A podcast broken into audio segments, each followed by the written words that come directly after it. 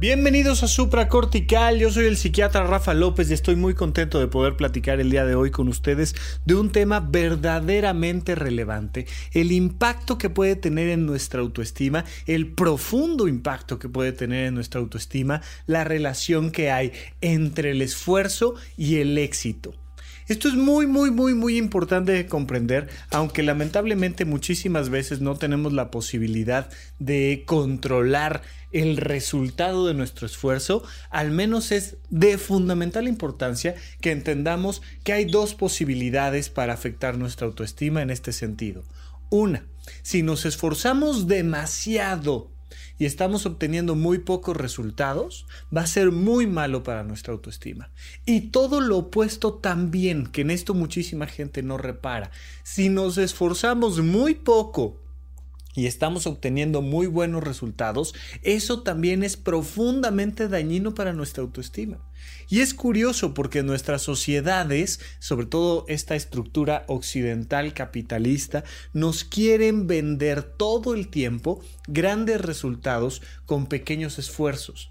Y estamos viendo, por supuesto, las consecuencias de ese fenómeno. Queremos todo rápido, queremos todo bien, queremos todo sin esfuerzo y entonces nos volvemos profundamente intolerantes.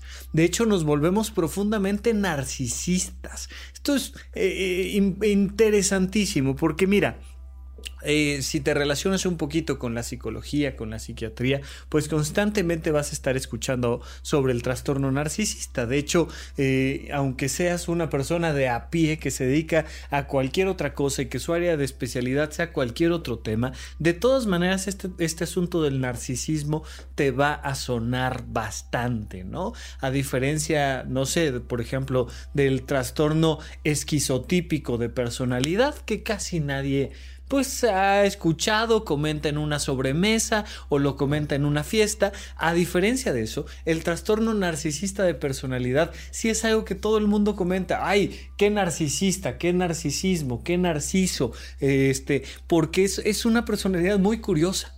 Muy curiosa porque además aparece en cuanto prendes un reflector, aparece un narcisista, aparece un histriónico, aparece alguien que quiere dar la nota.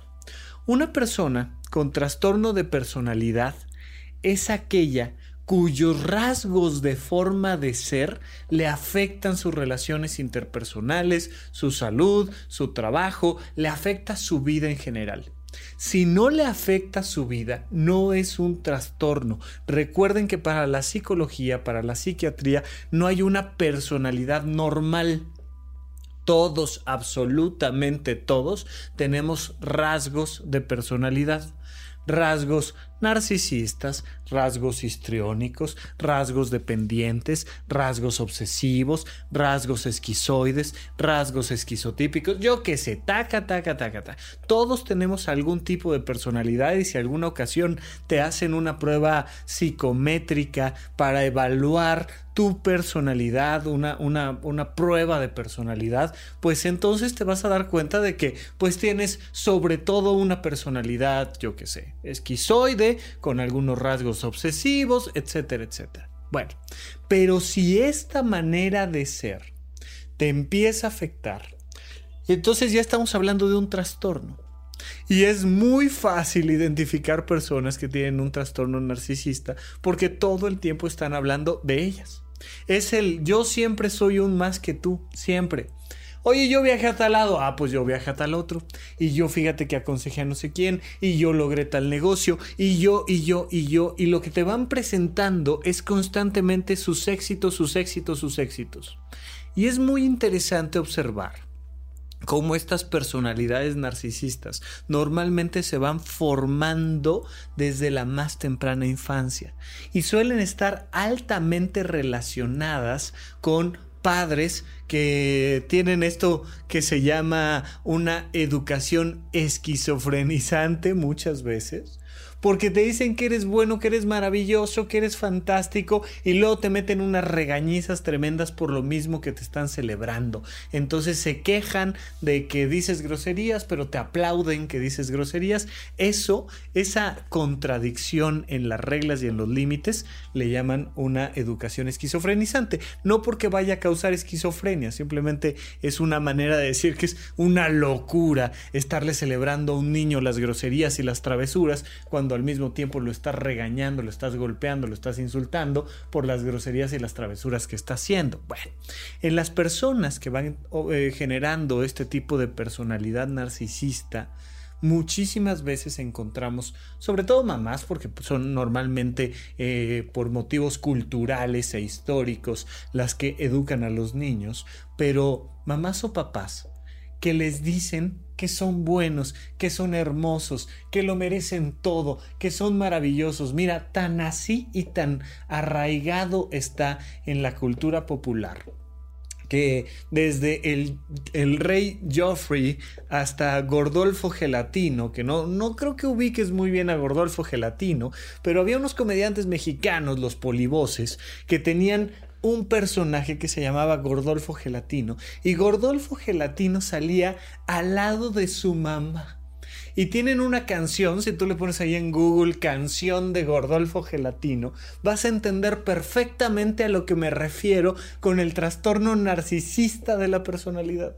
Y es muy interesante cómo estos dos personajes ponen enfrente la relación que hay entre una mamá que le dice a su hijo que es el más grande, el más bello, el más maravilloso, el más guapo, el más increíble, que absolutamente todo lo hace bien, con un hombre que 40 años después sigue pensando que es una especie de niño de 5 años, que es el rey de la fiesta, que todo el mundo lo adora, lo admira, le aplaude.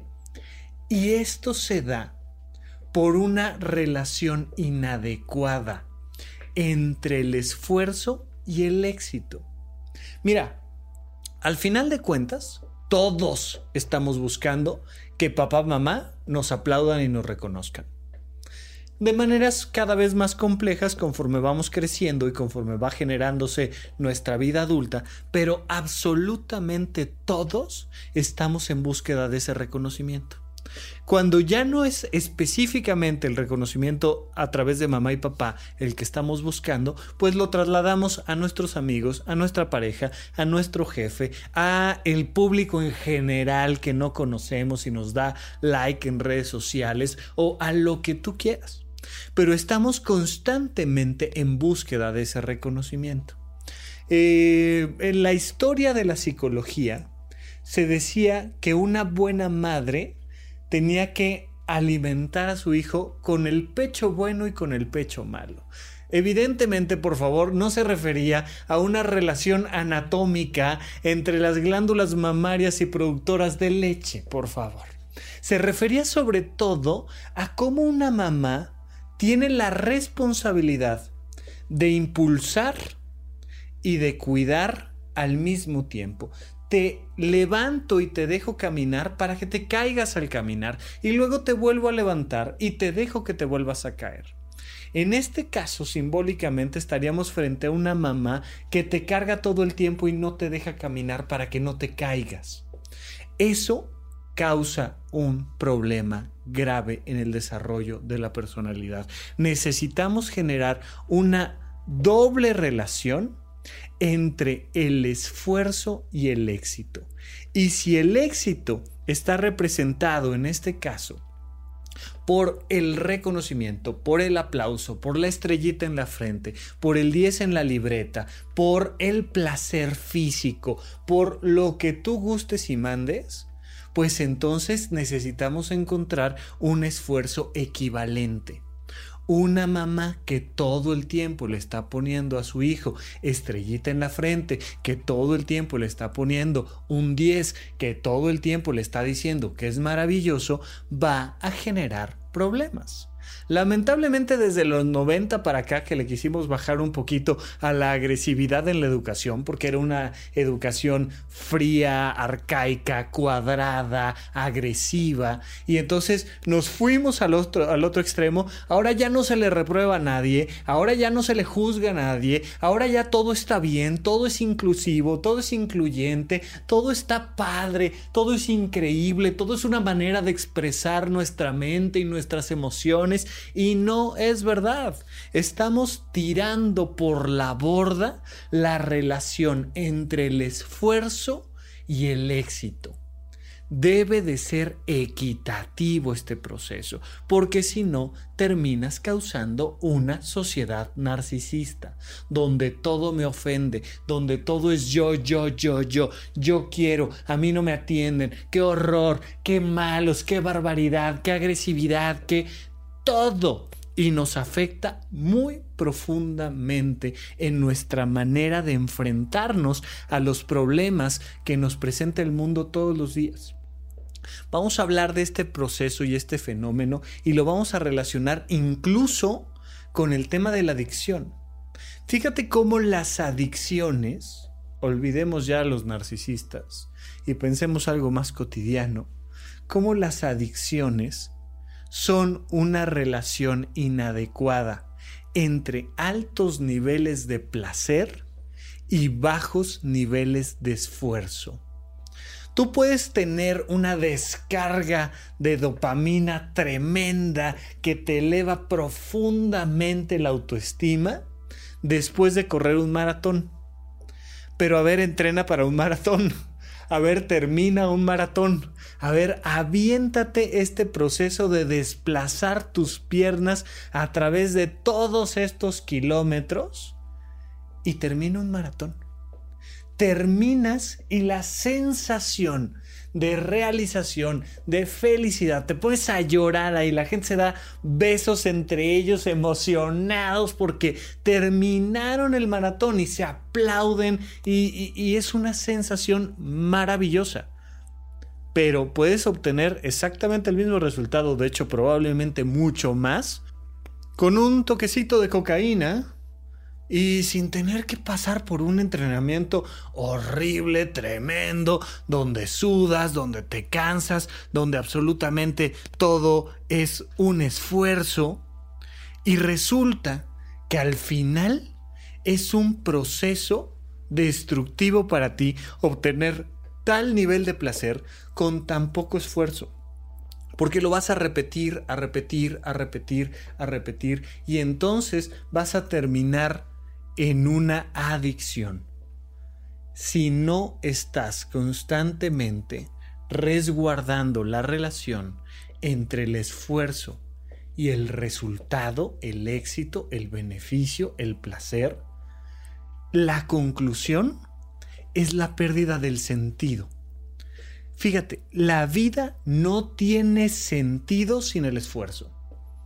Es muy curioso porque la mayoría de las parejas que llego a atender quisieran tener relaciones de pareja donde no hubiera problemas, donde no hubiera conflictos, donde él me entendiera, me amara, me quisiera, me adorara, pero pues sin conflictos. Y esto es justamente lo que afecta a muchas relaciones de pareja. Son los conflictos que resolvemos juntos los que nos hacen sentirnos más cercanos entre nosotros. Es el resolver los problemas lo que nos hace sentir compañeros, hermanos, gente cercana. Piensa, ¿quiénes son tus mejores amigos? Aquellos con los que enfrentaste problemas en común y los resolviste.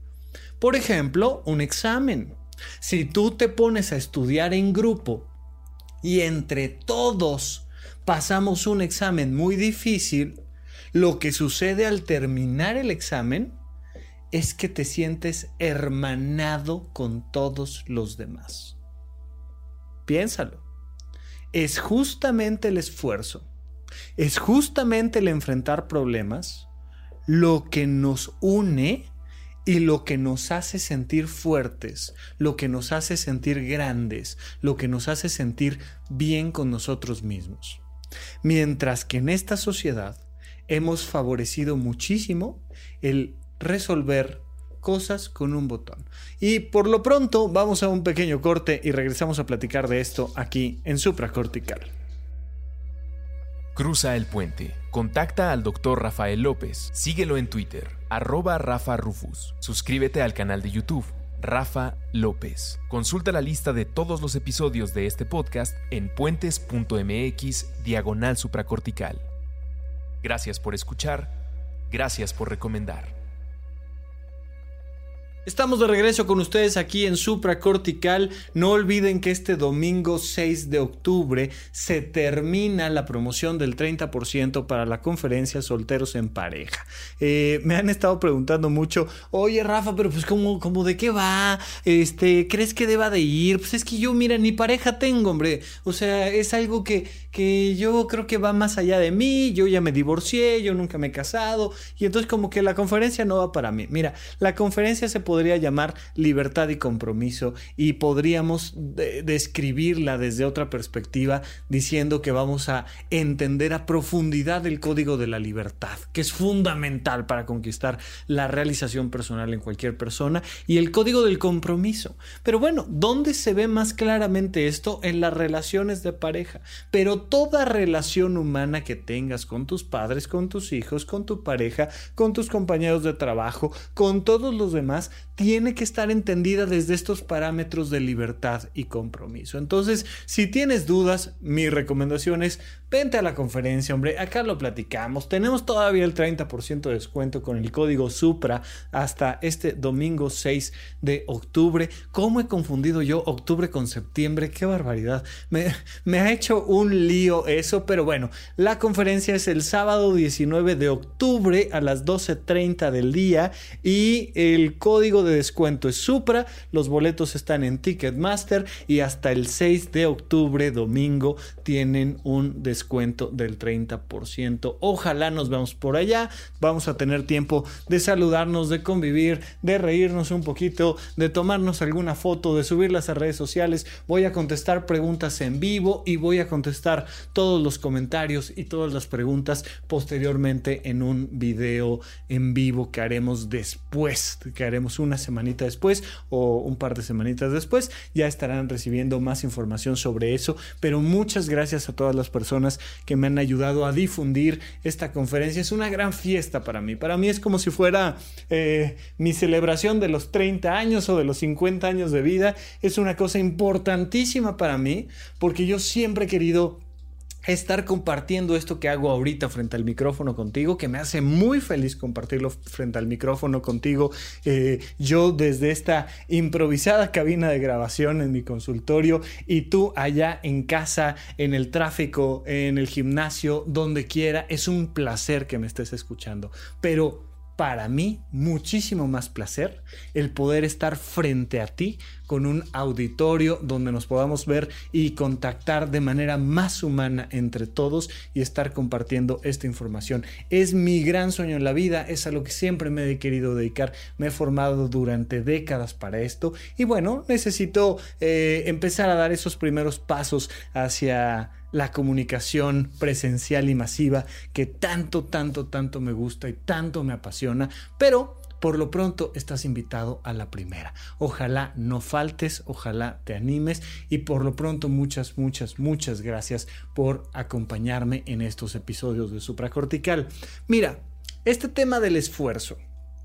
Vieras cuánto me ha costado a mí este esfuerzo de hacer esta primera conferencia en muchos sentidos la sensación al final, como quiera que quede, pues va a ser de una gran realización, porque hay una relación directa con el esfuerzo que vas poniendo en tu vida cotidiana.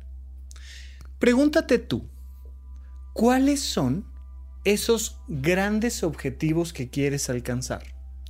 Porque si tú no te pones un gran objetivo alcanzable, te estás poniendo solito una trampa emocional. Fíjate, ¿cuál es el objetivo? De nada te sirve, o sea, imagínate que ahorita llegara alguien, ¿no? Este, ya sabes, como, como en estas películas de, de, mm, Rey por un día o el Rey de Nueva York o de Mendigo a Millonario, todas estas historias donde de repente a un pobre le cambia la vida y se vuelve rico, ¿no? Este, eh, creo que, creo que hasta la usurpadora va, va un poquito de eso, si es que alguien ve telenovelas por aquí, pero de repente te pasa que alguien llega y te dice, Señor, mira, Calderón de la Barca ya lo planteaba en la vida de sueño, Señor, lo secuestraron de niño y nos acabamos de enterar que usted es el gran heredero de toda esta fortuna. O es el príncipe, o es el rey, o es el yo no que sé. ¿Qué, qué pasa ahí? Que de repente te conviertes en una persona llena de poder, de éxito, de fama, y eso te podría echar a perder por completo. Claro, de principio es wow, qué maravilla, me saqué la lotería. No sabes, muchísimas personas que genuinamente se han sacado la lotería, que han echado su vida a perder. ¿Por qué? Porque no habiendo esfuerzo no hay sentido. Pero especialmente no hay sentido si no hay dirección del esfuerzo. ¿Tú quieres ser presidente de un país? ¿Tú quieres ser eh, dueño de empresa transnacional? ¿Tú quieres ser el CEO de una firma importantísima? ¿Tú quieres ser qué? ¿Quieres ser este famoso en Hollywood y te gustaría así como como Yalitza Aparicio de repente terminar en los Oscars y estar caminando en esas en esas carpetas rojas hermosas enormes ¿A ti qué te gustaría? Porque de manera muy superficial pues todos decimos que sí. Oye, pues ¿cómo te caería, no sé, unos 10 milloncitos de dólares? Pues así mal, mal, mal, no. ¿Eso crees? ¿Vieras la diarrea emocional que te va a causar comerte 10 millones de dólares? Porque si no vas atravesando por un camino de formación, literalmente es como si no tuvieras las herramientas para digerir esa experiencia. Pasa con los niños. Nadie le daría a un niño de comer, este, piensa tú en un niño de tres meses de edad, que digas, mira, ahí te va este, unos tacos de carnitas con, con, con un pozolito y, al lado una, una salsita de pico de gallo. Porque entiendes perfectamente que su tubo digestivo no está preparado pues tiene tres meses de edad, imagínate, para recibir la grasa, los condimentos, todo ese elemento que le va a destrozar por dentro el tubo digestivo.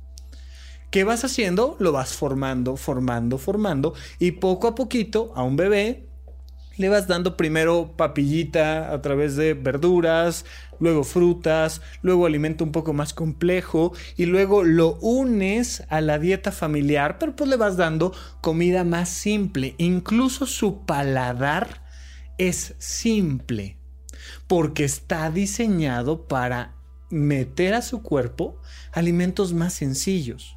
No le vas a dar un queso, un vino complicado de paladear. No tiene la formación. Cualquiera de nosotros, yo por ejemplo, que pues prácticamente no bebo nada de alcohol, alguna vez me echaré por ahí media copa de vino muy de vez en cuando, pero una persona como yo que no está formada en la apreciación de las bebidas alcohólicas, pues le das a probar un tequila de a 10 pesos y un tequila de a 10 mil pesos y los dos le saben a una porquería terrible, ¿no? Yo que lo que sí hago es tomar mucha coca sin azúcar, eh, de repente le das de probar a alguien que no está acostumbrado a tomar refrescos y dice, bueno, ¿cómo, ¿cómo, te puedes meter esto en el cuerpo? Hombre, pues con esfuerzo, con mucho entusiasmo, a lo largo de años, vieras que es toda una formación, pero sea el alcohol, sea el refresco, sea la dieta o sean millones de dólares, tienes que irte formando poco a poco en los estímulos que vas recibiendo. Pero para ello, antes necesitas saber qué éxitos estás persiguiendo. ¿Tú quieres ser multimillonario? ¿Realmente ese es tu, tu gran objetivo en la vida? ¿Tú quieres ser famoso? ¿Realmente la fama es lo que estás persiguiendo? ¿Tú quieres, eh, qué quieres? ¿Formar una familia? ¿Tú quieres, yo qué sé, tener el mejor puesto dentro de tu trabajo? ¿Cuáles son esos éxitos que estás buscando? Si no los tienes claros, no vas a saber hacia dónde dirigir tu esfuerzo. Y si no sabes hacia dónde dirigir tu esfuerzo porque no sabes qué quieres en la vida, todo va a ser un fracaso y todo, por tanto, te va a afectar tu autoestima.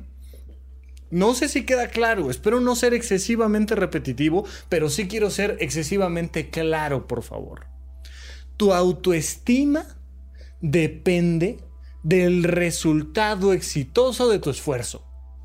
Punto. Si tú no estás obteniendo lo que realmente quieres, se te va a desplomar la autoestima. Si no te estás esforzando lo suficiente por obtener lo que realmente quieres, se te va a desplomar la autoestima. Entonces el primer paso para elevar la autoestima es saber qué quieres. El segundo paso es ir cosechando éxitos poco a poco, cada vez más grandes, cada vez más grandes, cada vez más grandes, y eso va elevando tu autoestima. Mira, muchísimas personas que me dicen, oye, este, ¿te gusta pintar? No, no me gusta pintar. ¿Por qué no te gusta pintar? Porque pinto muy mal.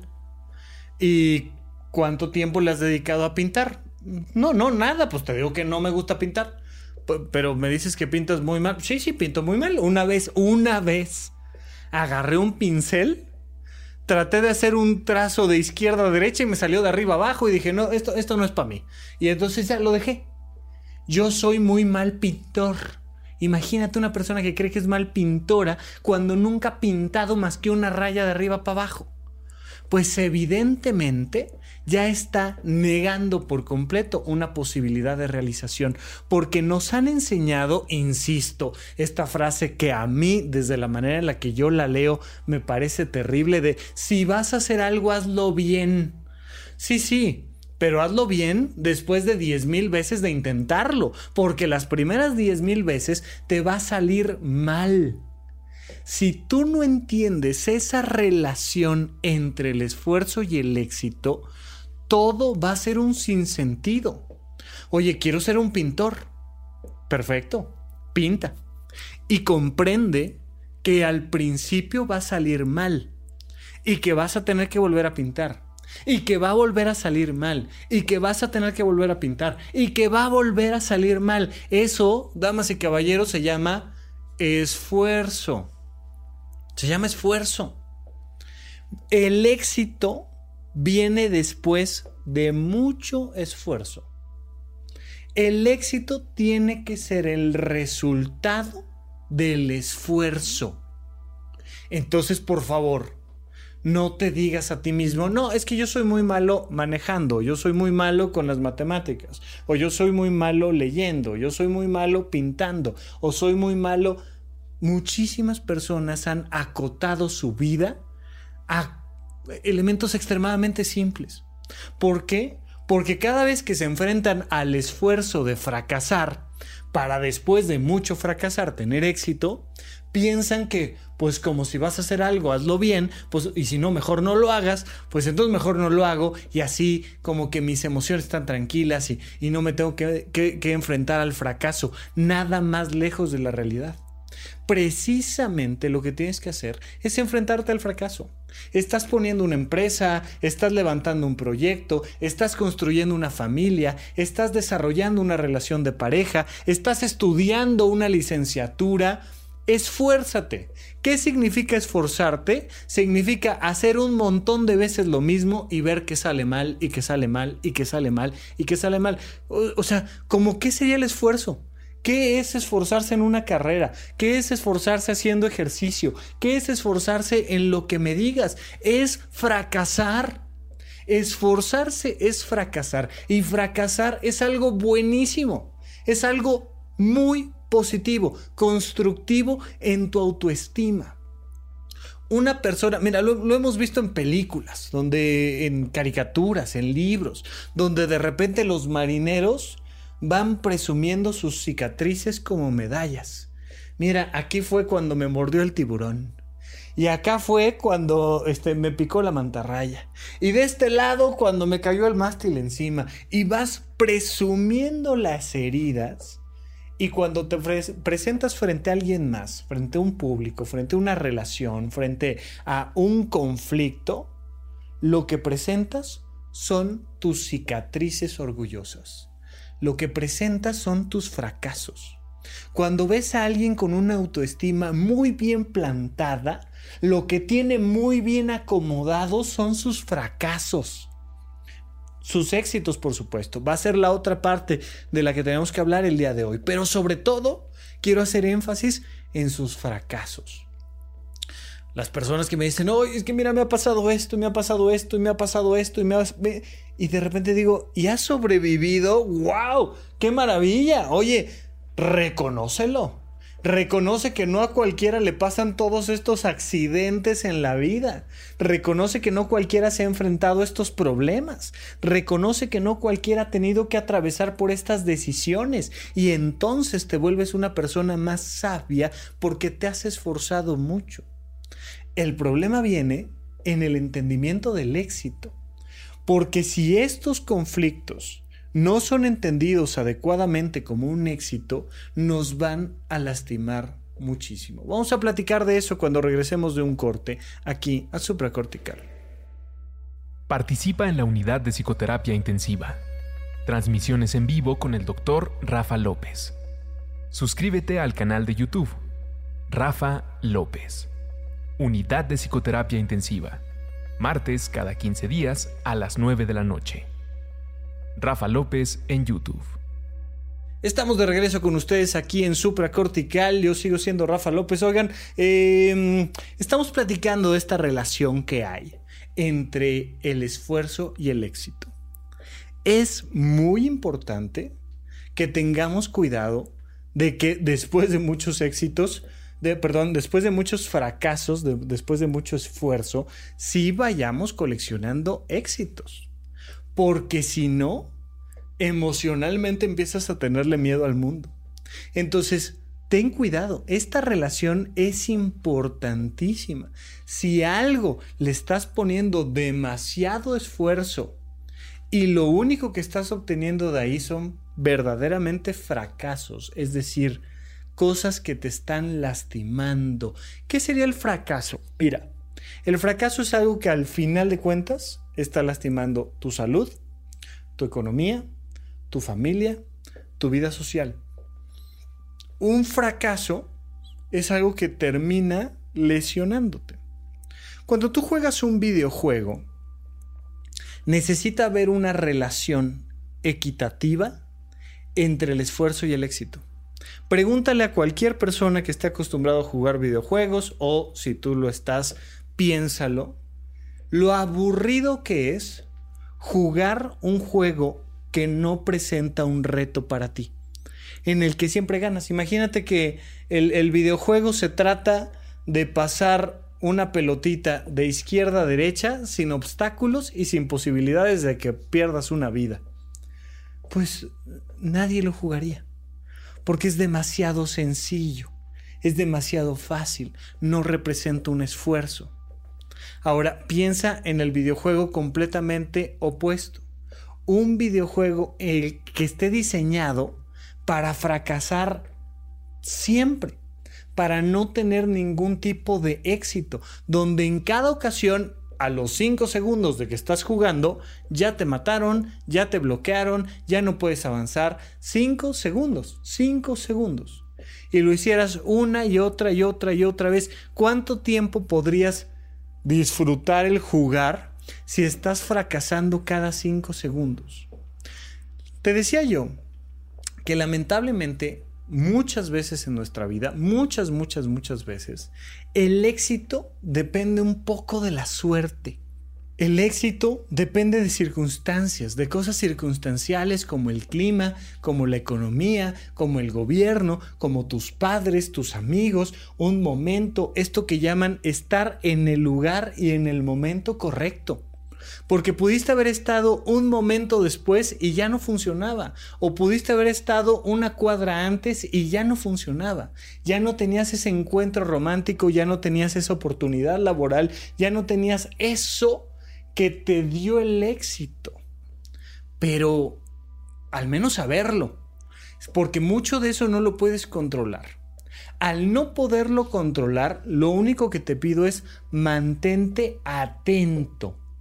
Ten cuidado cuando le estás poniendo mucho esfuerzo a algo y estás obteniendo muy pobres resultados y de repente personas que se entercan con, es que yo tengo que conseguir esto, yo tengo que conseguir esto, yo tengo que conseguir esto, y, y, el mundo y Dios y la realidad y llámale como quieras a lo que sea, pero algo allá arriba te está diciendo, no, no, no, no, no, no, no.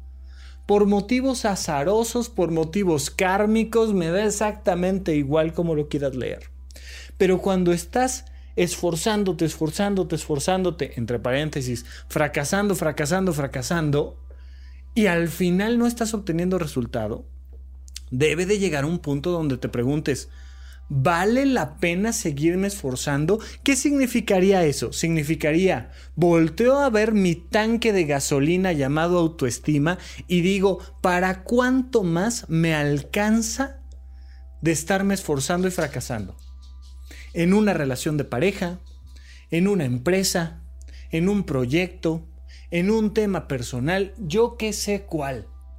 Y entonces preguntarte, ¿qué tanto quiero esto?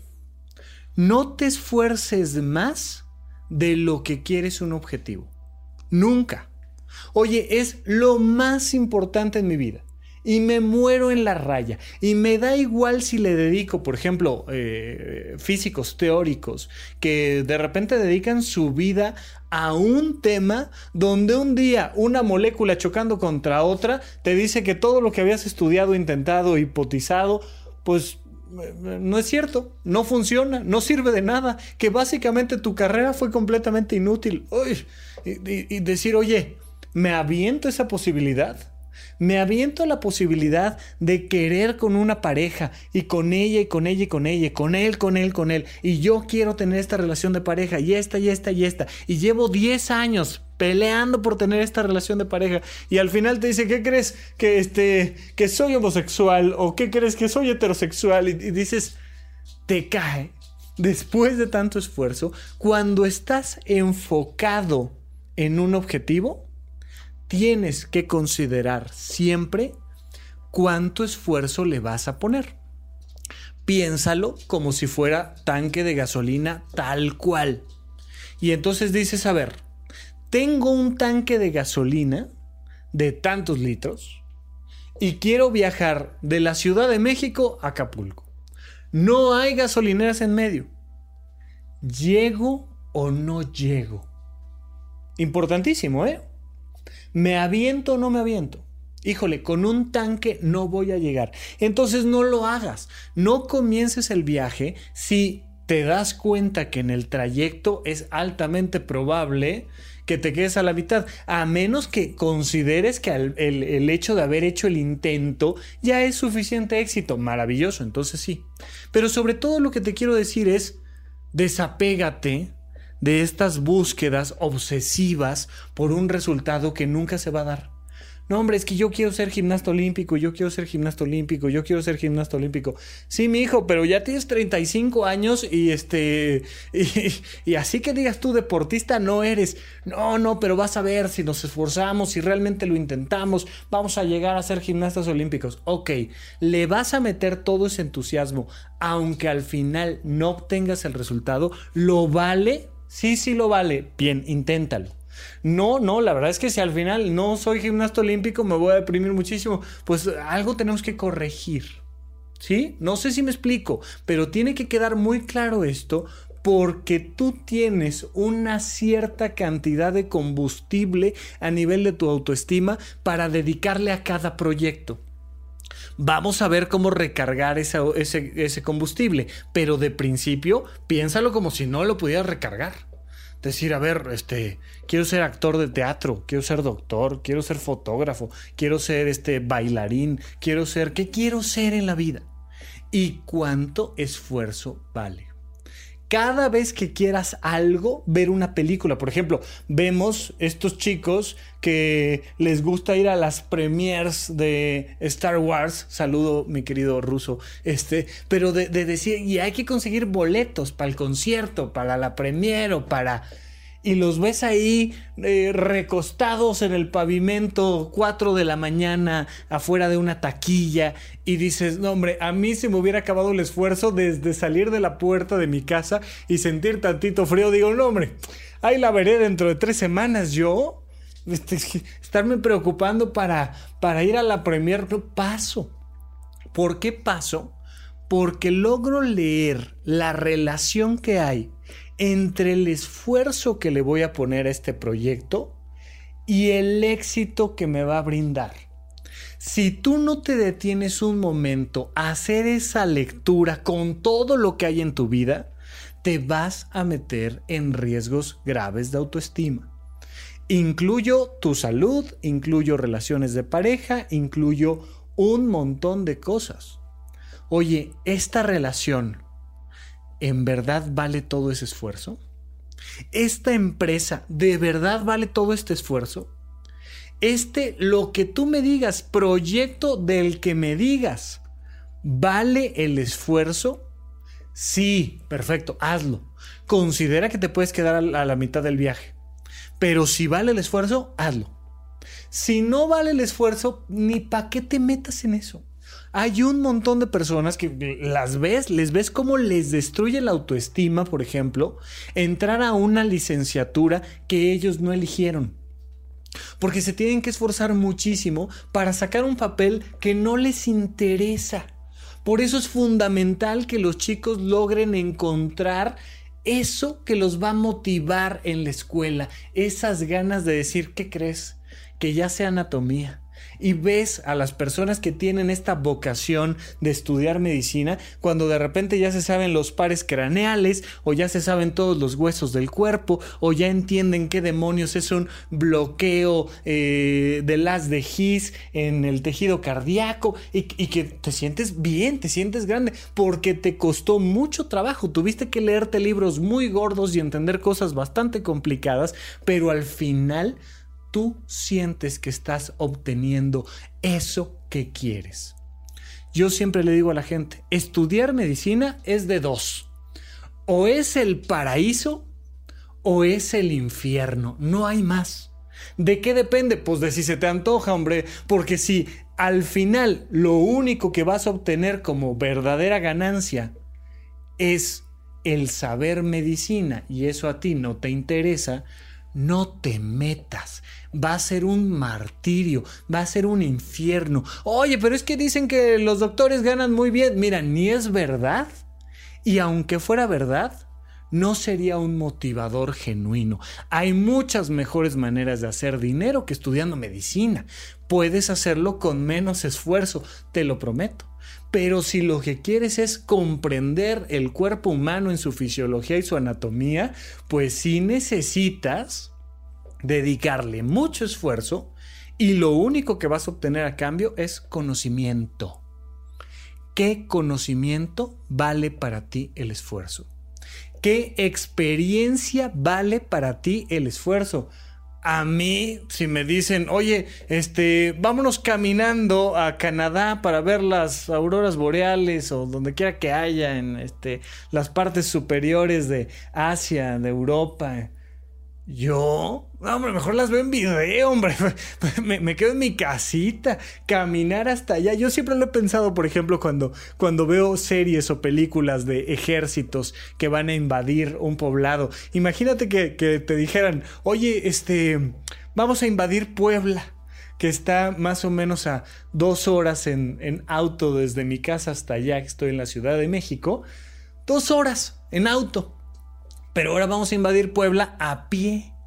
Ir cargando la espada, el escudo y caminando hasta Puebla. Ay, no, qué horror. Mira, mejor la paz, la paz mundial para todos, ¿no? mejor el diálogo, mandamos a un emisario y de regreso y este, firmamos acuerdos de paz y ya. Porque nomás de pensar en ir hasta allá, se me acaba el entusiasmo es importantísimo que vayamos haciendo esa medición. Hay personas cuyo deseo político los hace viajar por toda la República durante años. Y uno dice, wow, ojalá que haya disfrutado el grito de independencia porque, porque vaya esfuerzo que le metió, si no vas a ver lo que le pasa a su autoestima. Tú mídelo, Mídelo con tus proyectos, mídelo con tus relaciones, mídelo con todo en tu vida. Es muy importante que logres obtener constantemente algunos eh, resultados exitosos de tu esfuerzo, porque si no, te me vas a deprimir. Si tú no estás teniendo constantemente este ¡Yay! Logro desbloqueado y chispitas y cositas así que brillan y que se mueven y que algo que sea placentero eso va recargando el combustible. Y entonces vas viajando por toda la República y vas viendo que la gente se reúne, que te aplauden, que te llegan cartas. Mira, por eso la importancia de que ustedes, a nosotros los que somos creadores de contenido, nos den un like, nos recomienden, nos escriban algo en Twitter, en arroba rafarufus o, o reproduzcan los videos de YouTube, porque si yo no estoy viendo el resultado, el feedback positivo para mí de mi esfuerzo de estar haciendo un programa semanal y la unidad de psicoterapia intensiva en YouTube y planeando una conferencia y yo de repente imagínate llego a la conferencia el 19 de octubre no hay nadie Nomás voy yo, estoy yo y este y el técnico de luces, ¿no? Y le digo, pues vente, siéntate, vamos a platicar de solteros en pareja, hombre. Y no hay nadie. O pues subo un, audio y no hay reproducciones del audio. O un video y nadie lo ve, por ahí un comentario de, no, la verdad que está muy chafa tu contenido. Y, y te merma profundamente. Y entonces te pone en duda y en contradicción necesitamos encontrar ese balance donde eso que haces te va dando buenos resultados. Muchísimas personas que entran en este síndrome de don perfecto, doña perfecta, que no les gusta recibir el reconocimiento de los demás. Oye, qué guapo, qué guapa. Oye, qué inteligente eres. Oye, qué padre, qué bien presentaste en la junta. Oye, me encantó cómo propusiste este proyecto. Y, de repente los ves diciendo, no, no, no, no, no, no. A mí no, no, ni, me digas, hombre. Eso es mi trabajo. Yo, yo no estoy aquí para, para que me reconozcan o para que me den premios o para salir en la foto o para nada. Porque, ok, hay personas que no les gusta estar en los reflectores, otros nos encanta, hasta, hacemos conferencias, pero hay muchas personas que dicen, no, yo, yo tras bambalinas estoy bien. Qué bueno que tras bambalinas estás bien, pero vente a la fiesta, pero recibe el abrazo, pero, pero reconócetelo a ti mismo al menos. Date la oportunidad de reconocerte tus logros y date la oportunidad de darte un regalito, de darte un gasto para reconocer tu esfuerzo, de darte la oportunidad de viajar y tener una experiencia para reconocer tu esfuerzo, porque si no te reconoces, se te va a agotar la autoestima, se te va a agotar el entusiasmo y no vas a poder seguir haciendo el esfuerzo. Ten mucho cuidado en eso mucho cuidado. Necesitas ir teniendo constantemente un pequeño feedback y entonces tener pequeños éxitos, medianos éxitos, grandes éxitos y por tanto festejarlos en ese nivel. Tuvimos un pequeño éxito, tengamos un pequeño festejo. Tuvimos un gran éxito, tengamos un gran festejo. Y este gran festejo que sea equitativo al gran esfuerzo que hicimos. Encuentra lo que realmente quieres hacer en la vida. Y si quieres hacer 26 cosas, pues entonces ponlas en orden, de manera jerárquica. Lo que más me interesa hacer en la vida, lo que medianamente me interesa hacer en la vida y lo que pues ahí si se da, pues qué padre, qué bueno. Y festéjate el resultado de todos los fracasos que vas teniendo al respecto.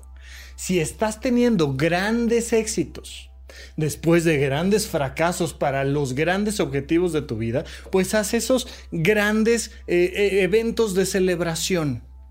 Si vas teniendo pues pequeños éxitos para los pequeños esfuerzos, fracasos que has tenido para este pequeño placer, pues entonces ten estos pequeños eventos de celebración pero constantemente vas a ir regenerando tu energía, elevando el nivel de combustible en la autoestima a través de de los éxitos, pero los tienes que propiciar. A veces es irte a comer a un restaurante bonito, a veces es comprarte alguna prenda, una corbata, un vestido que te gusta, a veces es darte la oportunidad de descansar todo un fin de semana, a veces es pagarte un viaje, una conferencia, un retiro, a veces es meterte a un curso, a veces es salirte de la casa, a veces es comprarte una casa, yo qué sé qué pero ve llenando tu vida de éxitos que sean del mismo tamaño que tus esfuerzos. Muy bien, pues hasta aquí nuestro episodio del día de hoy. Muchísimas gracias a todos y nos vemos en el teatro. Hasta la próxima. Supracortical. Aquí todos estamos locos. Con el doctor Rafael López. Disponible en iTunes, Spotify, Patreon y puentes.mx.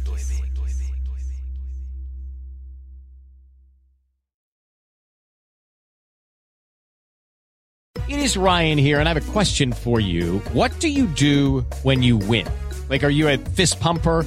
a woohooer, a hand clapper, a high fiver. I kind of like the high five, but if you want to hone in on those winning moves, check out Chumba Casino. At ChumbaCasino.com, choose from hundreds of social casino style games for your chance to redeem serious cash prizes. There are new game releases weekly, plus free daily bonuses. So don't wait. Start having the most fun ever at ChumbaCasino.com. No purchase necessary. BGW. Void were prohibited by law. See terms and conditions. 18 plus. ¿Quieres regalar más que flores este Día de las Madres? The Home Depot te da una idea. Pasa más tiempo con mamá plantando flores coloridas, con macetas y tierra de primera calidad para realzar su jardín. Así sentirá que es su día todos los días. Llévate tierra para macetas Bigoro por solo $8.97 y crece plantas fuertes y saludables dentro y fuera de casa. Recoge en tienda y sigue cultivando más momentos con mamá en The Home Depot. Haces más, logras más. Más detalles en homedepot.com diagonal delivery.